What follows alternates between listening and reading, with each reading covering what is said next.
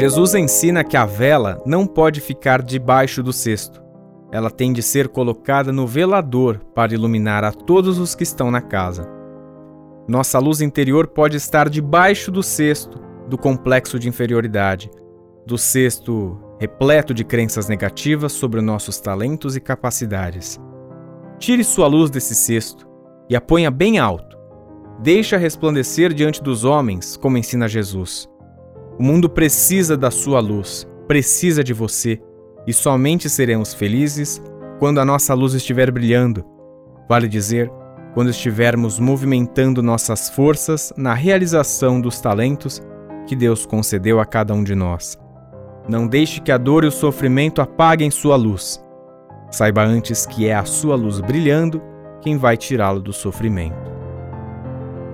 Este aqui é mais um trechinho do livro Sempre Melhor, de José Carlos de Luca, o capítulo 46, que é extraído da obra Cura e Libertação, né? E De Luca nos traz aqui aquela a passagem que a gente tem de colocar a luz, né, a vela, é, assim, para que ela não fique debaixo do cesto, ela tem de ser colocada no velador para iluminar a todos que estão na casa, né? Uma forma da gente entender que nós temos a nossa luz própria. Por que, que a gente esconde? A gente tem, entende as dificuldades que a gente tem na vida, que às vezes a gente está assustado, porque às vezes a gente pode estar tá passando por um momento de recaída, uma depressão, mas ainda assim ele nos anima, né? Nossa luz interior é, é preciso que esteja no alto, deixando resplandecer diante dos homens, como ensina Jesus. De Luca ainda traz que o mundo precisa da sua luz. O mundo precisa de você e é somente seremos felizes quando a nossa luz estiver brilhando. Vale dizer, quando estivermos movimentando nossas forças na realização dos talentos que Deus concedeu a cada um de nós. Um outro ponto importante: cada um de nós tem os seus próprios talentos, tem as suas próprias habilidades, que devem ser usadas para nosso benefício, mas principalmente para o benefício dos outros. Você tem essa luz, não vai deixar que ela ilumine somente você.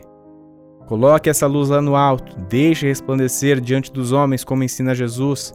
Utilize os seus talentos para o seu bem e o bem do próximo. Não deixe que a dor e o sofrimento apaguem sua luz. Saiba antes que é a sua luz brilhando quem vai tirá-lo do sofrimento. É justamente quando a gente começa a dar atenção para os nossos talentos, para aquilo que a gente pode ser útil no mundo, que a gente usa a nossa luz para o bem dos outros que a gente vai conseguir sair do sofrimento. Qual que é o recado? A prática da caridade, ainda que estejamos com o coração ferido, ela nos impulsiona, é como uma mola propulsora, porque nos alimenta, nos faz sentir úteis, nos faz sentir que somos parte de um todo, que a gente pode ajudar o nosso próximo. Ainda que estejamos tristes, procure a caridade ajude o próximo. Isso nos traz para fora da penumbra. Isso nos traz a luz do conhecimento, a luz do ensinamento do Mestre Jesus. Os trabalhos técnicos de mais um episódio foram feitos por Fernando Teixeira. Eu sou Bruno Sereno, este é o Espiritismo Simples. Um grande beijo no seu coração e fique com Jesus.